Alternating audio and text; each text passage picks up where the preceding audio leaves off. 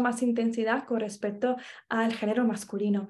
Y, eso es algo que tenemos que tener en cuenta debido también a la a la historia cultural de la mujer, ¿no? El, hombre siempre ha tenido esa parte de éxito, siempre ha sido la parte visible, ¿no? Entonces, digamos que está más acostumbrado y por tanto no tiene tantas voces críticas que le cuestionan sus habilidades. Pero nosotras, como llevamos mucho tiempo escondidas y es ahora cuando estamos empezando a mostrarnos y actuar y hacer de ese papel, ¿no? También de, de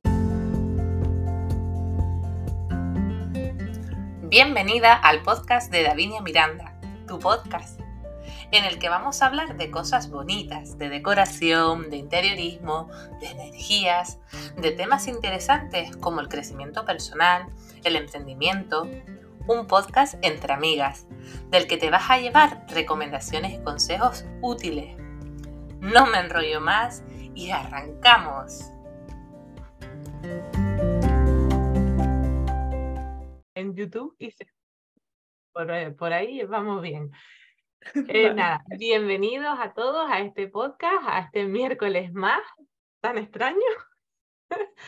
Pero bueno, estos son aprendizajes. Vamos a salir de aquí airosas y vamos a, a conocer a una mujer estupenda que yo ya la conozco porque he hecho eh, otra, eh, una formación con ella, hice un reto. Además, también en Yo Emprendedora tiene un, una masterclass que me encantó y se la recomiendo a todo el mundo. ¿Quién es Federica? hola, en primer, en primer lugar, hola Davinia y hola a todos los que nos están escuchando. Encantadísima de estar aquí, estoy muy agradecida por este espacio. Y bueno, yo soy, me llamo Federica y soy Mindset Coach. Me dedico a temas de mentalidad y especialmente enfocados al tema de la autoconfianza y el síndrome del impostor, tan temido, ¿no? A veces en el camino, especialmente cuando somos emprendedoras y especialmente cuando empezamos, ¿no? Cuando todavía estamos aterrizando nuestro negocio y, cuando, y, y también cuando estamos aterrizando nuestros servicios. Entonces me dedico a ayudar a emprendedoras a vencer esa vocecita impostora, aumentar la confianza en sí mismas y en sus propias capacidades y a lanzar por primera vez, digamos, este eh, eh, programa o curso o formación, lo, lo, cual sea su propuesta que tienen en su negocio, para que empiecen a visibilizarse cada vez más. Y yo sé que tú antes, por lo que nos has contado también, no eras así no venías a hablarnos así como nos estás hablando ahora, que eras mucho más reservada, tenías mucha, eh, eras mucho más tímida, tenías más vergüenza. ¿Y eso cómo, cómo ha ido desapareciendo? Yo he sido la primera que ha tenido un síndrome de impostor muy poderoso a lo largo de mucho tiempo de mi vida y especialmente tomó fuerza cuando realmente decidí emprender.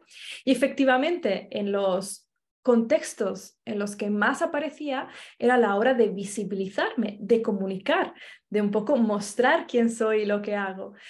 Por supuesto, em, bueno, aparecía también debido a que siempre digo que mi tendencia es a la introversión, por lo tanto, puede eh, resultar un poco incómodo en ciertos momentos eh, tener ojos que me están viendo, oídos que me están escuchando. Entonces, bueno, ¿cómo lo he resuelto? Pues eh, realmente las claves son múltiples, aunque hay una que no falla, que nunca falla, es hacer, hacer y hacer. Es atreverse a pequeños pasitos, por supuesto, a salir de nuestra zona conocida que no me llama, no me gusta tanto llamar la zona de confort, porque nunca es demasiado cómoda, pero sí es conocida. Entonces, cuando nos atrevemos em, junto a todos nuestros miedos, porque están ahí, a salir de esa, de esa zona conocida es cuando empezamos a ver que efectivamente somos mucho más capaces de lo que nuestra mente o nuestro síndrome de impostor nos, nos eh, decía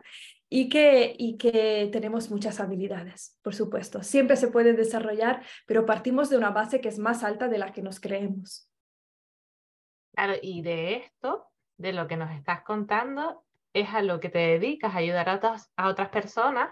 Y el famoso síndrome del impostor, que es lo que le he puesto yo ahora al, al título de, este, de esta entrevista, que es el síndrome del impostor, que tanto miedo nos da y que todos los emprendedores, emprendedoras lo tenemos en algún momento hmm. o casi siempre, ¿verdad? ¿Cómo ayudas a otras personas con esto? Hmm.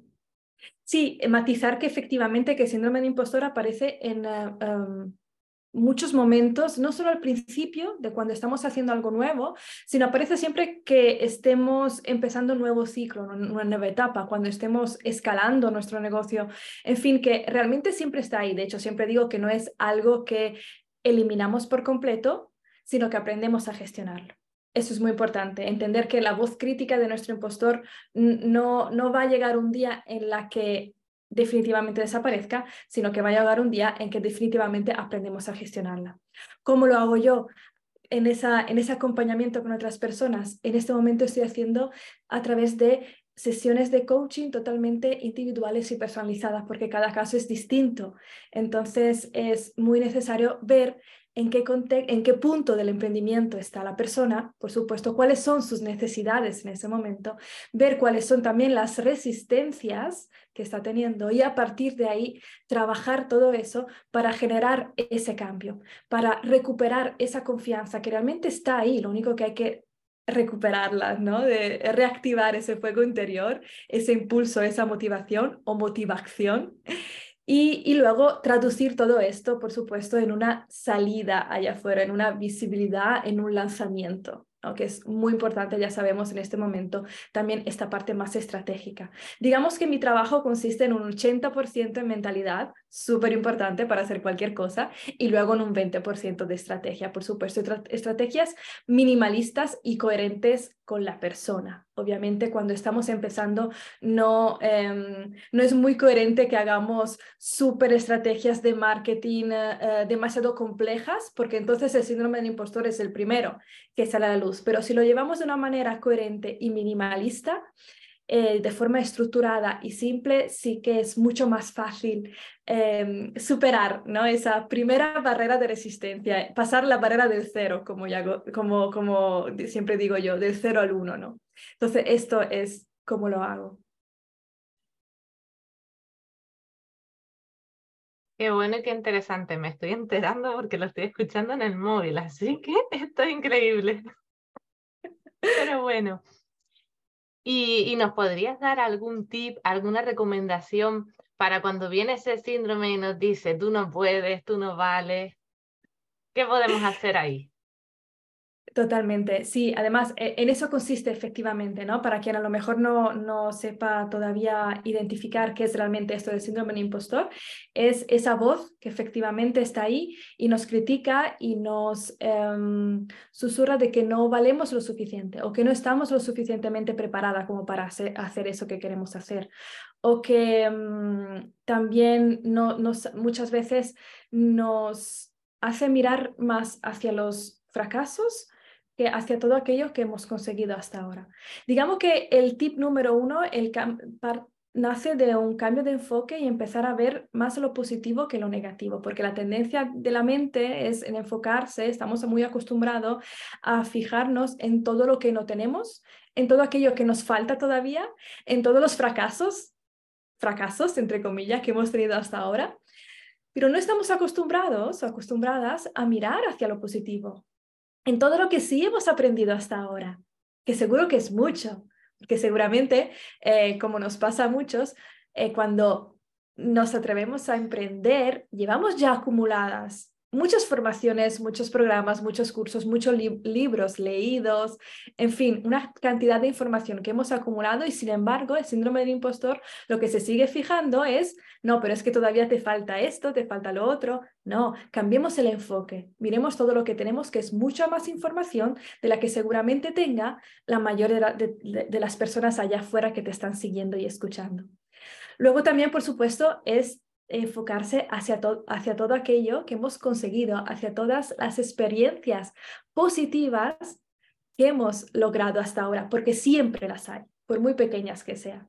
La tendencia es también a eso, a, a, identificar los éxitos o los logros como grandes experiencias, como grandes cosas, ¿no? Cuando realmente está, lo, lo, mágico está en lo pequeño también, ¿no? En, en una en una conversación bonita, en un feedback, por ejemplo, ¿no? Que hayamos podido recibir de un cliente, de un compañero. Eso es un logro, es un éxito también. ¿Por qué no nos fijamos en eso? En lugar de escuchar en eh, esa vocecita crítica que nos dice que no somos capaces de hacer lo que hacemos cuando ya tenemos una lista seguro de comentarios bonitos que avalan que sí somos capaces. Entonces, ese también, yo, mira, yo lo que tengo es una, tengo una aplicación en la que voy escribiendo todos los comentarios, feedback, testimonios, todo, absolutamente todos, eh, todas palabras bonitas que recibo de mi entorno, ya sean, por supuesto, clientes, compañeros de, trabajo, amigos, y los voy poniendo todos en el mismo lugar. ¿Para qué? Para que luego, cuando venga esa voz impostora a decirme, no, no, tú es que no vales para esto, me voy, tiro de, todo, de toda esta lista, lista y ya quieras que no, es un método muy sencillo, muy sencillo para silenciar esa voz con hechos reales, porque te lo estoy demostrando que no tienes razón, ¿no? Entonces, eso, por ejemplo, es, es, es algo que sirve mucho, lo he visto también en, en mis clientes, sirve mucho el hecho de tirar de comentarios positivos que todos hemos recibido en algún momento, no tengo duda ninguna. Y qué importante, sí, estas son las listas que tú nos decías en el reto. Y, y siempre va a haber alguien que no le va a gustar lo que haces, eso también hay que tenerlo presente. Y no pasa nada, porque no le podemos gustar a todo el mundo y a nosotros tampoco nos gusta eh, todas las personas que vemos. Siempre vamos a vibrar más con unas personas que con otras. Y es normal, ¿vale? Pero es muy importante lo que has dicho llevamos un recorrido, siempre va a haber alguien que sabe menos que nosotros y a esa persona es la que vas a poder ayudar porque tú con tu trayectoria, con tu experiencia, eh, vas a poder darle la mano y guiarla, que es lo que tú estás haciendo. Y me parece súper importante y que lo vemos ahí, que lo tenemos, que sabemos que está, pero si no viene alguien como tú y nos dice, oye, mira aquí, mira allí, que ves cómo, cómo tú puedes, eres valiosa, tienes tu, todo eh, tu potencial ahí que dar a los demás, porque al final estaba escuchando a, mm, a Naila Norris que decía, para mí todas las que entran a, su programa, a Level Up, son sanadoras, porque al final de, de, una manera u otra estamos ayudando a sanar a esa persona, porque el impostor también nos viene de esos viejos patrones, ¿verdad? Mm, totalmente, sí, sí, sí. El, em, de hecho, de hecho el, el, impostor más bien es una impostora porque está em, estudiado de que realmente, si bien eh, también los hombres lo experimentan, por supuesto, pero digamos que a las mujeres como que lo experimentamos con más, con más intensidad lo que nos diferencia es que nosotros experimentamos con mucha más intensidad con respecto al género masculino. Y, eso es algo que tenemos que tener en cuenta debido también a la a la historia cultural de la mujer, ¿no? El, el, hombre siempre ha tenido esa parte de éxito, siempre ha sido la parte visible, ¿no? Entonces, digamos que está más acostumbrado y por tanto no tiene tantas voces críticas que, que, que, le, que le cuestionan sus habilidades. Pero nosotras, como llevamos mucho tiempo escondidas y es ahora cuando estamos empezando a mostrarnos y actuar y hacer de ese papel, ¿no? También de, de ayudar y de salvar, por supuesto, a, a otras, a otras personas, de acompañar, pues es más fácil, ¿no? Que en este momento, cuando no estamos acostumbradas realmente históricamente a esto, pues tengamos esa voz eh, del síndrome de impostor mucho más intensificada. Ahí es donde tenemos que ir trabajando poquito a poco para gestionarla y para realmente recuperar nuestro poder, tanto cuanto lo han tenido nuestra parte masculina, por supuesto. Aparte, eh, que lo que dices de los hombres también es porque ellos son más de acción y ellos hacen, no les importa tampoco. ¿Por qué? Porque lo masculino, ¿no? nosotros tenemos un lado femenino y otro masculino. El masculino para las mujeres es el 40% y el 60% de femenino. Y es muy importante también, por lo que pasa es que hay muchas mujeres que están en ese en modo hacer, hacer, hacer, que es la parte masculina, no en la intuición, que es la más femenina. Y tiene que haber un equilibrio ahí. ¿no? Entonces, es verdad lo que dices, que el hombre pues no, no piensa tanto las cosas, va más a tiro hecho, no le importa que digan lo que digan, nosotras sí, porque nos llega más eso, porque somos igual más sensibles, aunque los niños también hay que despertarles ese lado que también es muy positivo para poder avanzar y crecer como sociedad y seres humanos. Así que me parece súper, súper importante esto que estás hablando. Sí, sí, y además también a mí, fíjate, en, en esta diferencia entre eh, lo masculino y lo femenino, es cierto que hay investigaciones que dicen, por ejemplo, que los hombres cuando, cuando no obtienen los resultados que ellos esperaban después de haber tomado una determinada acción, la tendencia es que ellos lo achaquen pues a factores externos que simplemente pues o no era el momento o que no o no era el entorno, en fin, como que es que fue, digamos, el fracaso, entre comillas, fue por factores externos. Mientras que para nosotras, las mujeres, cuando las cosas no nos salen como, como habíamos pensado, la tendencia es achacarlo a nosotras, nuestras propias habilidades, a factores internos. He sido yo, es culpa mía, soy yo el problema, ¿no? Esa es una diferencia que se ha, se ha estudiado y es muy interesante también de ver, de cómo tenemos que aprender un poco también de esa energía, ¿no? De que no siempre, evidentemente, somos nosotros el problema, sino que también hay ciertos factores externos que influyen sobre los resultados y tenemos también que ser conscientes que no dependen de nuestras habilidades tampoco.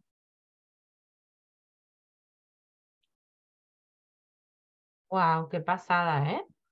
Y eso, como se lo toman ellos, es como deberíamos de tomarlo nosotras también, porque es que vamos a ver, y, ese, y cambiar el soy, porque soy cosas bonitas y cosas buenas, no soy cosas malas, porque ya lo estás metiendo aquí eh, en el disco duro, y al final vamos con esa, que es lo mismo que nos pasa con el dinero, ¿no? Con esa predisposición a que no nos lleguen las cosas, porque como somos así, pues no nos va a llegar o nos está pasando siempre.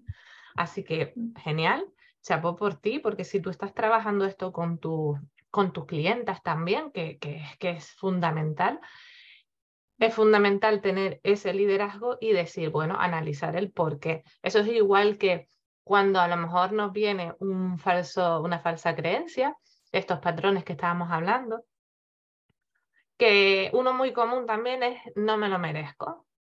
Quiero cobrar tanto, pero como no me lo merezco, o he estado escuchando en mi casa desde pequeña que el dinero hay que, hay que sudar la gota gorda para poder ganarlo, pues todo eso me está limitando. Así que esto también lo trabajas tú, ¿verdad? Sí, efectivamente, el no merecimiento es un pilar fundamental ¿no? dentro de esa recuperación de la confianza en una misma. Em, claro, no merecemos tener éxito.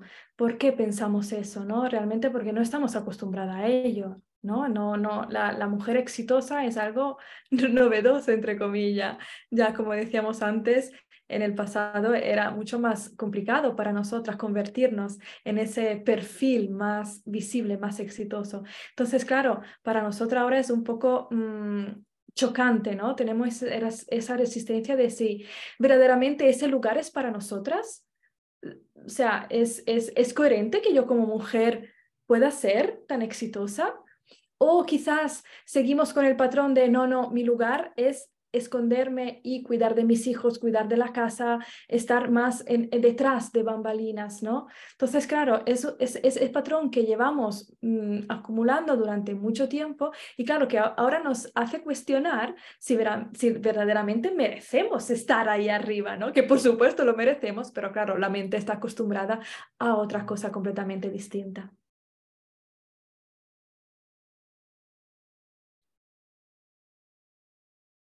Pero bueno, al final em, esto lo podemos cambiar también eh, analizando lo que nos estamos contando y cambiarlo, ¿no? Cambiarlo a, a positivo, a decir, no, yo tengo que estar aquí con mis hijos, no. Porque yo, por ejemplo, yo tengo tres hijas y yo lo que quiero que el día de mañana ellas eh, sean independientes, que vean a su madre como un ejemplo de que se puede, de se puede tener eh, hijos, se puede tener una casa, una, una familia y también combinarlo porque al final eh, eso de, de discernir lo que es el trabajo por un lado y la casa por otro, lo decía también Nay, que no, que al final somos una, somos la empresa, somos también la, no vamos a estar todo el día eh, con el trabajo a cuestas, ¿no? Ni, ni mucho menos, pero sí que es parte de nosotros y eso es positivo también.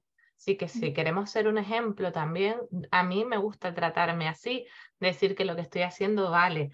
Y estoy haciendo no lo que hacía mi abuela, que mi abuela trabajó muchísimo para sacar a su familia en la sombra, como bien dices, porque antiguamente era así. Mi abuela eh, se dedicaba a la agricultura, tenía tomateros, también tenía animales. Y mi abuelo en esa época también ah, colaboraba ahí, pero estaba siempre más fuera de casa como marchante, etc. Entonces, eh, es verdad que mi abuela, si vamos a, mirar, pues la que sacó la familia adelante fue ella, ¿no? Con la ayuda de mi abuelo, pero ella hacía más el trabajo más duro.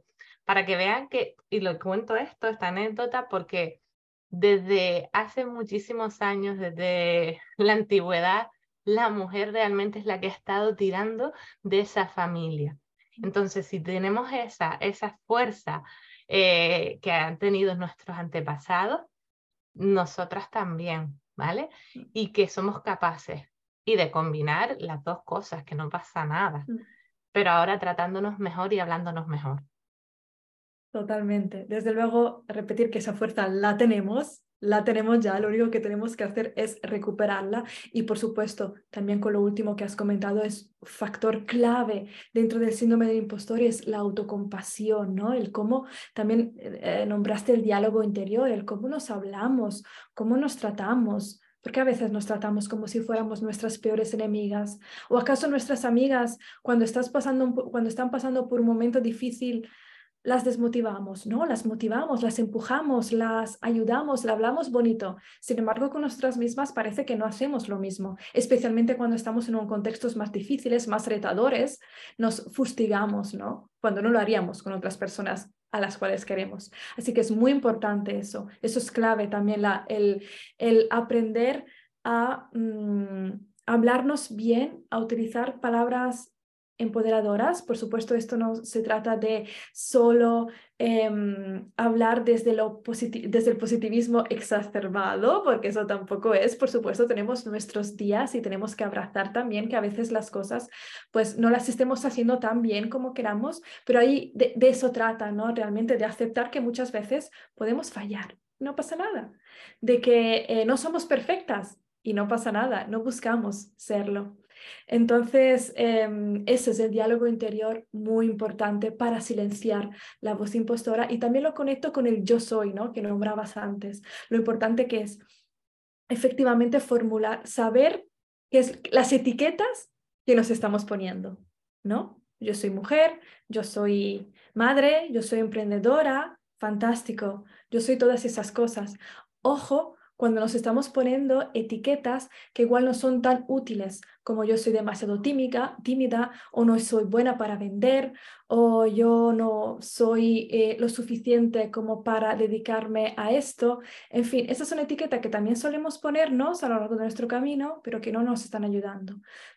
El ejercicio está en detectarlas y cambiarlas la importancia del autoconcepto, de la imagen que tenemos de nosotras mismas y de que muchas veces esa imagen no se corresponde con la realidad. Yo si digo, yo soy tímida y por tanto no puedo grabar un podcast o hacer un vídeo en YouTube, claro, ya me estoy frenando a mí misma. ¿Qué pasa si cambio esa etiqueta? ¿Qué pasa si, qué pasa si, si empiezo a creer que eh, sí soy buena para comunicar, y lo intento, es que luego te das cuenta de que efectivamente eres mucho más buena de lo que, de lo que pensabas en un principio, ¿no? Siempre hay margen de mejora, por supuesto, como todo en la vida, pero eh, digamos que la realidad luego supera siempre la, la, la idea que teníamos en mente. Claro que sí, es que es muy importante hablarnos bien. Y esas etiquetas, pues ponerlas en positivo siempre. Y si no, lo que decías, a una amiga no le vas a hablar así y seguro que le vas a preguntar a las personas que tienes a tu alrededor, a, incluso también a, tu, a tus clientas, ¿por qué no? Y te van a decir cosas buenas. ¿Que tienes cosas que mejorar? Por supuesto, como todo.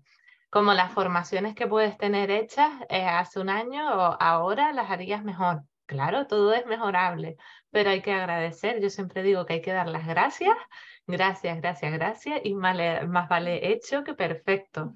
Así que hay que dar el paso y pasar siempre a la acción y ir cambiando esa, mm, esa conciencia de las cosas y siempre pues para mejor, siempre. No mm. vamos a ir para atrás, que es verdad que algún día lo tenemos así embajonado y decimos, ah, qué día este.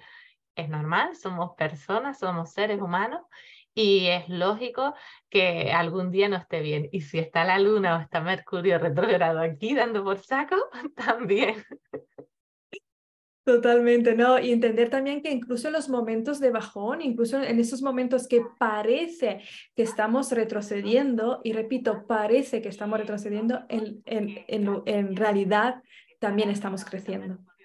Siempre hay un avance. Es que es, inevitable, no, realmente no se puede ir para atrás. Hay un avance incluso en esos días en lo que parece que estamos yendo para atrás. Eso es, muy, es una mentalidad también de éxito, pensar así. Y animo a que todo el mundo también vea que siempre, siempre, siempre hay un avance, lo, lo estemos sintiendo o no.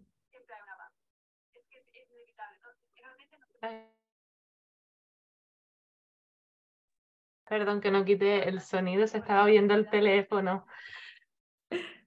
Pues sí, la verdad es que yo también animo a las personas a que hagan esto, a que se escuchen, a que hagan ese ejercicio de de dónde viene, por qué me siento así, ¿Cómo puedo mejorar? Porque son preguntas, ¿no? Pero al final eh, está muy bien y tú el reto que hiciste también me gustó mucho porque nos hacía mirar para adentro y preguntar afuera cómo nos ven el resto. Así que si lo vuelves a hacer, súper, que me encantó. Gracias. Sí, sí, en mayo tengo preparado otro, otro, no sé, todavía estoy planeando si reto, taller, pero sí que por supuesto estás más que invitada de nuevo a que, a que participes. Y todos los que nos están oyendo también, por supuesto.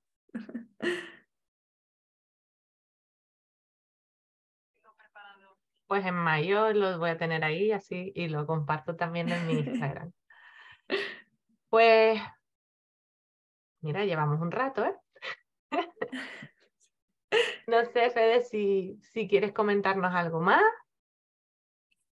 Eh, bueno, animo a que, simplemente animo a que todos aquellos que estén interesados eh, o les llame la atención o que quieran trabajar esta vocecita crítica interior que siempre está ahí, pues nada, que se acerquen a mi, a mi perfil de Instagram, que un poco el contenido y que si les llama, pues por supuesto que se pueden poner en contacto conmigo por privado y yo encantada, encantada al menos de, de hacer un café virtual y conocer, ¿no? Que estoy en este momento en el que quiero hablar, quiero conversar, quiero saber, ¿no? De, de, otras, de otros emprendedores y emprendedoras. Entonces yo con los brazos abiertos, por supuesto, invito a todo el mundo. Muy bien. Eso es lo que te iba a preguntar también. ¿Nos te podemos encontrar entonces en Instagram? ¿Tienes web también? Tengo web también, es federicazanqueta.com. Sé que mi apellido es un poco complicado. ok. Em, pero sí, federicazanqueta.com. Federica no hay muchas, es, es lo bueno. Entonces, bueno, em, ahí también tengo un pequeño blog por si alguien está interesado en temas de mentalidad. Pero sí, especialmente digamos que mi canal es Instagram, por ahí es donde creo con las, mejor, las mejores conexiones. Pues muy bien, muchísimas gracias corazón. Voy a dejar todos los enlaces aquí en la cajita de, de la info para que te puedas localizar eh, y tener fecha de mayo para que hagan tu reto, que se lo recomiendo a todo el mundo y que contacte contigo para trabajar todo esto que es súper, súper importante para las emprendedoras y para las no emprendedoras, para todo el mundo. Tenemos que empezar a hablarnos bien y crear una, una sociedad mucho más consciente y, más generosa, ¿verdad? Porque al final eh, de eso se trata. Muchas gracias, Fede. Y por este, por este podcast tan extraño que no me escucho. y, mucha, y perdón, pues los fallos técnicos. Para nada, yo estoy súper agradecida por este espacio. Se me ha pasado súper rápido, he estado muy a gusto y, ha ido estupendamente. Te lo agradezco un montón y te mando un abrazo súper grande. Fuerte, fuerte. Muchísimas gracias. Gracias a todos por escucharnos, por estar ahí y nos seguimos escuchando para la próxima semana. Sí. Gracias. Chao. Chao. Chao.